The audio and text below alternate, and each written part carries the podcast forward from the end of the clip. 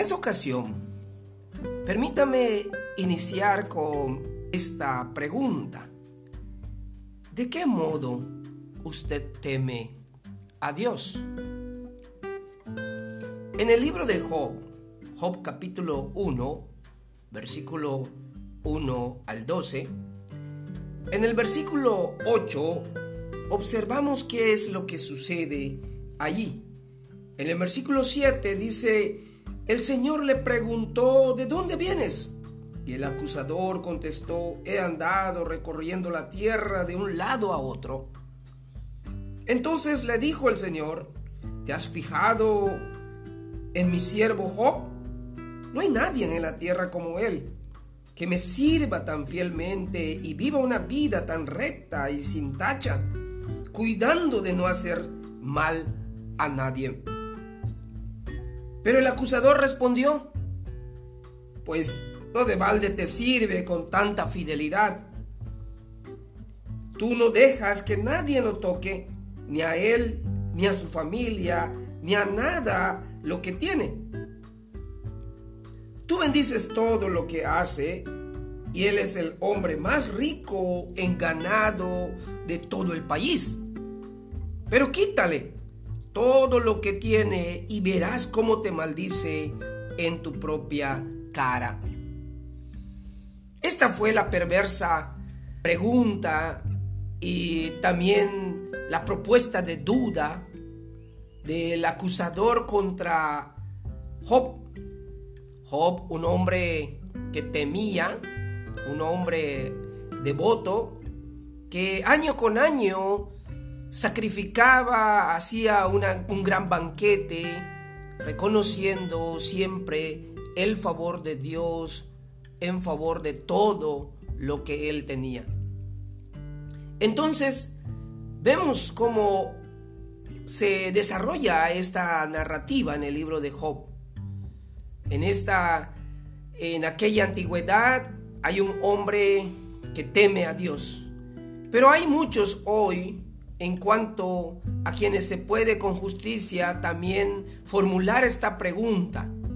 Pues aman a Dios por costumbre, porque Él los prospera. Pero si las cosas fueran mal, abandonarían toda la fe en Dios de la que presumen tanto en los cultos donde se celebra el devocional a Dios. Si pueden ver claramente que desde el momento de su supuesta conversión el mundo les ha prosperado, entonces seguirán amando a Dios en una pobre forma carnal.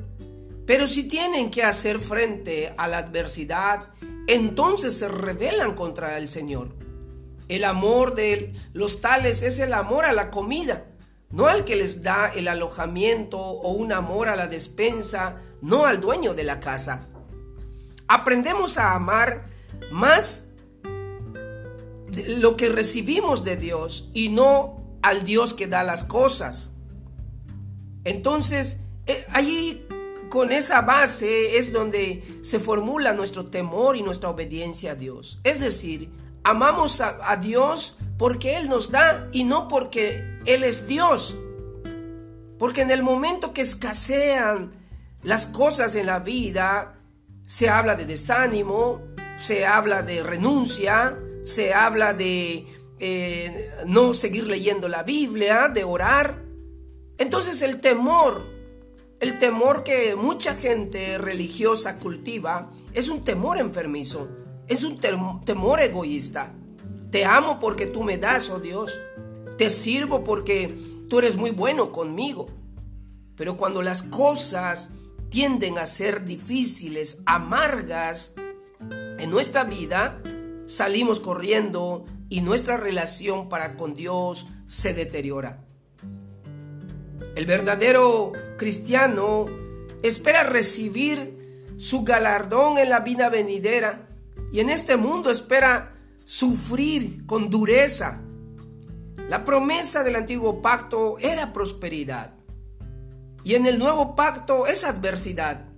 Recuerda las palabras de Cristo, todo pámpano que mí no lleva fruto, lo quitará y todo aquel que lleva fruto lo va a limpiar para que lleve mayor fruto. Si llevas fruto hoy, entonces tendrás que sufrir aflicción. Pero esta aflicción produce mayor precioso resultado. Que el cristiano que está sometido a este proceso tiene que aprender a regocijarse aún en medio de las tribulaciones. Porque en la medida que abundan sus tribulaciones, así también abunda la consolación que Cristo tiene para con ellos y de esa aflicción surge una mejor talla de carácter. Por tanto, si eres un hijo de Dios, puedes estar seguro de que no eh, Dios eh, permitirá que conozcas la aflicción sin producir fruto. Tarde o temprano, todo, todo lingote de oro tiene que pasar por el fuego. Y Pedro lo dice, que vuestra fe tiene que ser probada. Entonces, querido amigo, que me escuchas, te invito a responder esta pregunta. ¿De qué modo teme usted a Dios?